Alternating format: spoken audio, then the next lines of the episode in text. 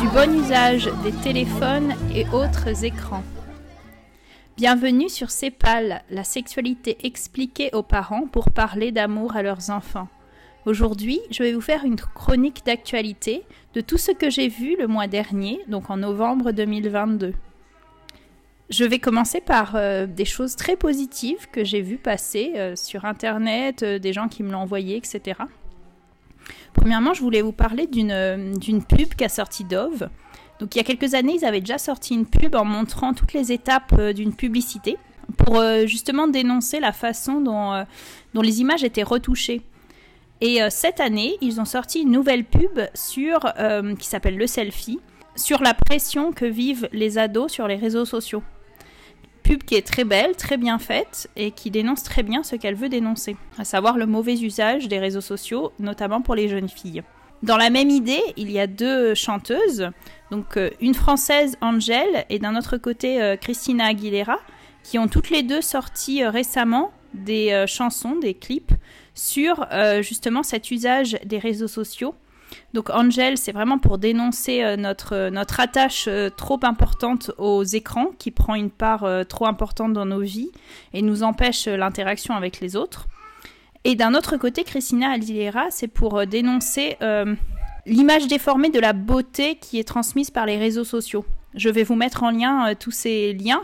Et n'hésitez pas à partager, à le montrer si vous avez des, des adolescents pour qu'elles puissent échanger avec vous de ce qu'elles vivent sur les réseaux sociaux, si elles y sont. Euh, et, si elles n'y sont pas, pour qu'elles euh, justement comprennent pourquoi vous ne voulez pas qu'elles y aillent. Bon, je dis elles parce que c'est les filles principalement qui sont visées dans ces... sur, le clip de Christina Aguilera et le clip de Dove. Mais évidemment, si vous avez des garçons, vous pouvez aussi les faire réfléchir sur le sujet. D'autre part, j'ai trouvé une, petite vidéo, une vidéo courte comme un réel sur euh, Facebook, du Figaro, donc un média mainstream au possible, hein, qui euh, dénonce justement l'usage des écrans. Donc euh, je suis très contente parce que je me rends compte que euh, on en parle de plus en plus du danger des écrans, des réseaux sociaux, etc. Et, je sens que ça va être comme pour la sécurité routière. Pendant des années, on n'en parlait pas, c'était pas un problème. Et puis d'un coup, on s'est rendu compte que c'était dangereux. Et on a commencé à mettre des règles, un code de la route très strict, faisant qu'aujourd'hui, on a quand même beaucoup réduit les accidents. Et je pense que ça va se dérouler de la même façon pour euh, l'usage des écrans et d'Internet. Donc pour le moment, on est en train de découvrir, euh, donc pendant des années, euh, c'était en libre accès, on trouvait ça génial. Et au point où tout le monde avait une télévision, il n'y avait aucune restriction. Moi, quand j'étais petite, dans ma famille, la télévision était allumée 24 heures sur 24 quasiment. Et au fur et à mesure, on s'est rendu compte des effets nocifs et délétères de, des usages de ces écrans. Et je pense que très bientôt, il va commencer à avoir des règles assez strictes sur l'usage des téléphones et j'attends ce moment avec impatience. Il commence déjà à avoir des règles, mais pas encore obligatoires en fait. On parle des règles de pas d'écran avant 2 ans, euh, le nombre d'heures qu'il faut donner à un enfant à 3 ans, à 4 ans, à 5 ans. Mais pour le moment, ce sont que des recommandations données par euh, des médecins qui font un peu attention à tout ça. Mais je pense que prochainement, il va y avoir euh, des campagnes de prévention sur euh, à peu près tous les médias pour euh, justement aider les parents à comprendre l'usage dangereux de ces écrans et à les réguler de manière très ferme avec leurs enfants. Que restons optimistes et positifs, ce moment viendra. D'autre part, toujours sur l'usage du téléphone, j'ai trouvé un article du lycée Stanislas qui euh, donne aux parents un ensemble de règles pour l'usage du téléphone chez les lycéens. Avec beaucoup d'humour, euh, sont annoncées un ensemble de règles pour euh, pouvoir réguler l'usage du téléphone chez les lycéens. Et je n'ai pas encore d'adolescents de mon côté, mais je trouve que cet ensemble de règles me semble très approprié. parfois, c'est un peu dur, j'en conviens. Par exemple, il est écrit que les parents ont les codes d'accès du téléphone de l'enfant et peuvent y accéder quand ils veulent. Je sais que certains parents trouvent que c'est très intrusif. Alors pour ma part, je suis totalement d'accord avec cette règle. Je suis totalement consciente que les adolescents ont besoin d'un espace où ils peuvent garder leurs secrets, comme un journal intime, un coffre à trésor, peu, peu importe. Mais je pense que le téléphone n'est pas le lieu pour être un endroit secret. Ils ont totalement le droit d'avoir des endroits secrets, mais ce ne doit pas être le téléphone. Les parents doivent pouvoir avoir accès au téléphone et contrôler à tout moment ce qui est écrit, envoyé sur le téléphone. Donc je soutiens totalement cette règle. Pour les autres, euh, peut-être qu'il y a d'autres choses qui vous choquent, alors dites-le moi en commentaire, qu'on puisse en discuter. Je suis moi-même en questionnement par rapport à la façon dont je ferai avec mes propres enfants, donc je suis très intéressée euh, de, de vos retours, si vous avez déjà des adolescents, comment vous gérez tout ça. Merci beaucoup. Ensuite, pour continuer dans les nouvelles euh, très positives, il y a une association qui a été créée euh, il y a un ou deux ans, qui, euh, s'appelle Alma. Donc c'est une association créée par des jeunes filles catholiques qui a pour but de, de guider les adolescentes, leur montrer la, beauté féminine et leur parler du coup de leur cycle et de la sexualité, je pense, de manière plus large. Et tout ça avec des valeurs catholiques, etc. Donc j'ai eu de très bons retours de mon côté. De, tout le bienfait que faisaient ces jeunes filles. Donc si vous êtes euh, près d'une des villes où, sont proposées les formations de Alma, je vous invite à envoyer vos jeunes, je pense que ça pourra les aider. Ensuite, c'est un peu moins positif que les nouvelles que je vous ai données précédemment. Il s'agit d'un reportage qui est sorti sur France TV à propos du harcèlement scolaire. Donc euh, je, trouve ça très positif qu'il y ait de plus en plus de documentaires qui sortent sur ce sujet, euh, qui n'est plus caché. Quand j'étais petite, je me souviens que j'avais un ami près de chez moi qui a arrêté d'aller à l'école parce que parce qu'il était harcelé à l'école, il avait des phobies scolaires. Et à mon époque, c'était quelque chose dont on ne parlait peu, qui était très mal vu. Et le fait qu'il ait vu phobie scolaire, c'était vraiment montré du doigt, comme si c'était quelqu'un qui était mal éduqué ou dont les parents faisaient les caprices, etc. Aujourd'hui, c'est quand même quelque chose d'assez admis, mais c'est vrai que ça se multiplie de manière euh, exponentielle et on peut vraiment se demander pourquoi, pourquoi il y en a de plus en plus. Est-ce que c'est juste parce qu'on en parle ou est-ce qu'il y a un problème intrinsèque au système? Alors j'ai ma petite idée pour la réponse, mais là, dans le reportage de France TV, il n'explore pas vraiment le pourquoi le harcèlement scolaire existe. Par contre, il montre euh, un ensemble de personnes, on suit un ensemble de personnes, de jeunes qui subissent du harcèlement scolaire et euh, on suit les personnes qui les accompagnent pour les aider à, affronter ce harcèlement scolaire. C'est intéressant ce qui en ressort. Ce, dont la psychologue qui accompagne ses enfants parle principalement, c'est que l'enfant harcelé euh, doit agir. Pour que les choses changent, c'est l'enfant harcelé qui doit mettre des choses en place. Dit comme ça, ça peut paraître méchant entre guillemets, parce que en fait c'est celui qui est victime qui doit agir. Et ça c'est compliqué. Mais je pense que c'est vrai. C'est que hum, j'avais un ami qui tenait une armurerie et qui me disait que en fait quand il y avait quelqu'un qui venait chercher des sprays ou des choses comme ça pour se défendre, souvent parce qu'il avait été agressé, en fait il le savait juste en le voyant.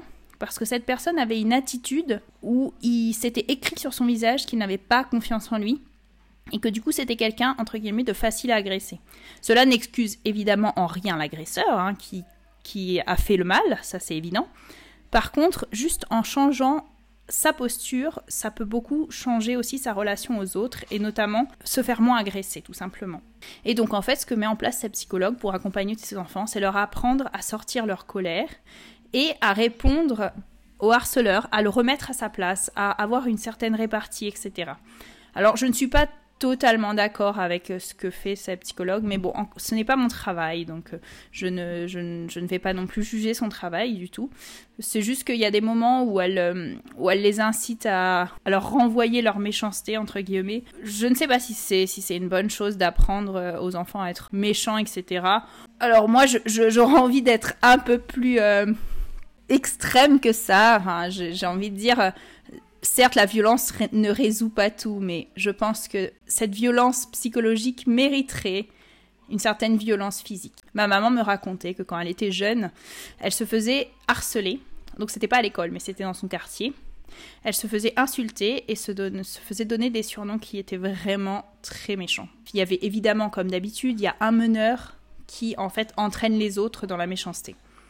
Et un jour, ne voulant plus se faire insulter, elle a défier cette fille qui était euh, la chef du groupe et elle s'est battue avec elle, a réussi à lui faire mal et du jour au lendemain, elle n'a plus été harcelée.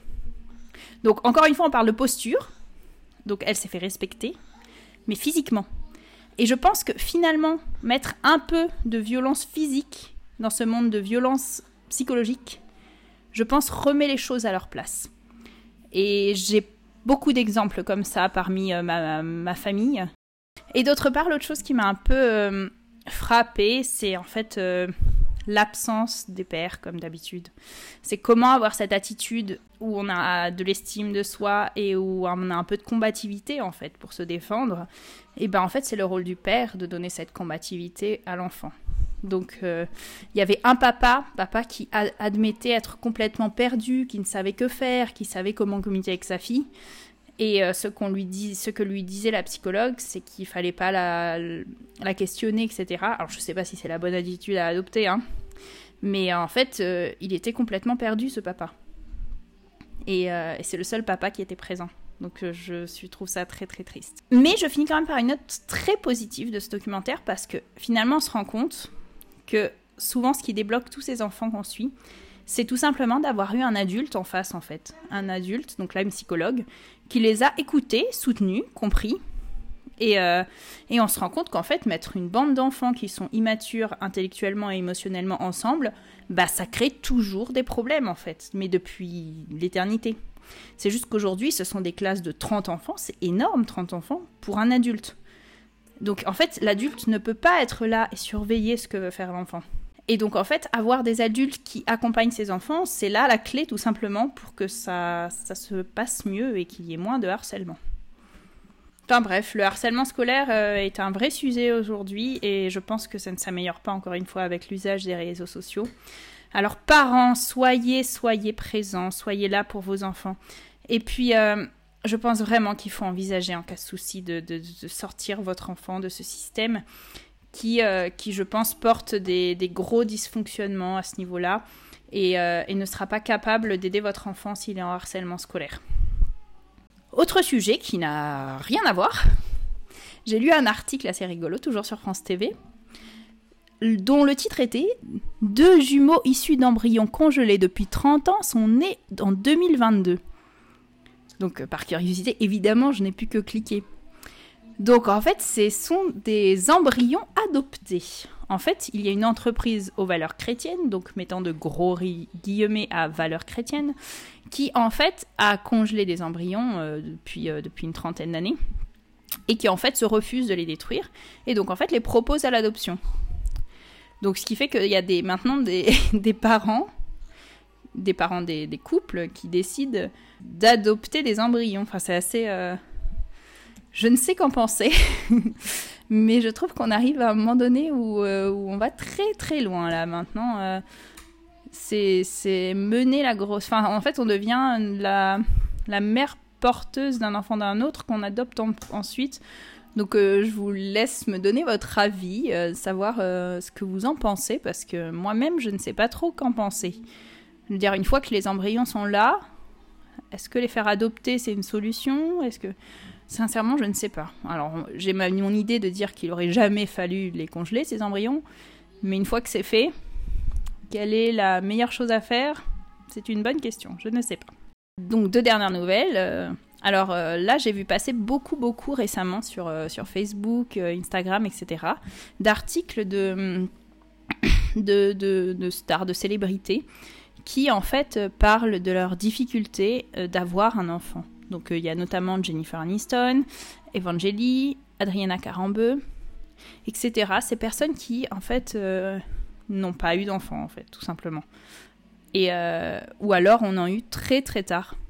Et, notamment Adriana Carambeu qui dit que, en fait qui a eu son enfant à 46 ans, ce qui est vraiment très très tard et qui dit euh, que c'était vraiment euh, difficile parce qu'en fait elle n'avait plus l'âge d'avoir un enfant tout simplement. Jennifer Aniston qui dit qu'en fait elle a essayé toute sa vie d'avoir un enfant, que ça a été difficile, long, et que finalement elle est contente d'arriver à la ménopause parce qu'en fait la question se posera plus. Et euh, enfin bref, toutes ces, stars qui s'accumulent, etc. Je me dis, au final, peut-être que ça ouvrira un peu les yeux des, jeunes filles aujourd'hui qui se disent Oh, j'attendrai d'avoir plus, d'être plus âgée pour avoir des enfants, d'abord ma carrière, d'abord ceci, d'abord cela. Euh, et, maintenant que les exemples de femmes un peu âgées euh, se multiplient, de ces femmes qui n'ont pas pu avoir d'enfants, peut-être que cela ouvrira les yeux des jeunes filles parce que oui, il y a un âge où on est fertile et un âge où on est moins, voire plus fertile. Et l'âge où on est très fertile, en fait, c'est euh, de 15 à 20 ans. Donc aujourd'hui, on n'est plus dans une société où on a des enfants entre 15 et 20 ans. Par contre, ce qui est certain, c'est qu'après 30 ans, si on n'a pas eu d'enfant, la fertilité diminue. Et donc, essayer d'avoir un enfant, son premier enfant après 30 ans, c'est prendre le risque de ne pas en avoir. Et ça, il faut que les jeunes filles l'entendent, parce qu'en fait, on ne nous en parle pas assez. On nous parle d'embryons congelés, ça oui. On nous parle d'ovocytes congelés, d'accord. Mais la fertilité, c'est un ensemble de choses et c'est pas juste prendre un ovule et le mettre dans le corps d'une femme de 40 ans. Enfin, dernière, euh, dernière chose, euh, il y a un reportage qui est sorti euh, le mois dernier qui s'appelle The Business of Birthing Control, qui, a été fait par deux américaines. Et je vous ai fait toute une chronique sur ma chaîne que je vous mettrai en lien et euh, qui est assez intéressant, qui fait ressortir pas mal de choses, qui font bien réfléchir sur euh, la pilule contraceptive. Et du coup, je, je, vous laisse écouter si ça vous intéresse. Voilà pour, pour la chronique du, de ce qui s'est passé le mois dernier, de tout ce que j'ai relevé qui était intéressant. Euh, bah, dites-moi euh, ce que vous en avez pensé, s'il y a des choses qui vous ont choqué, d'autres qui vous ont plu. Euh, et puis n'hésitez pas aussi à m'envoyer si vous-même vous voyez des, articles dont vous aimeriez que je parle.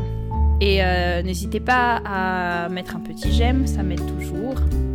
Et puis je vous dis à très bientôt pour, pour un nouveau podcast. Au revoir.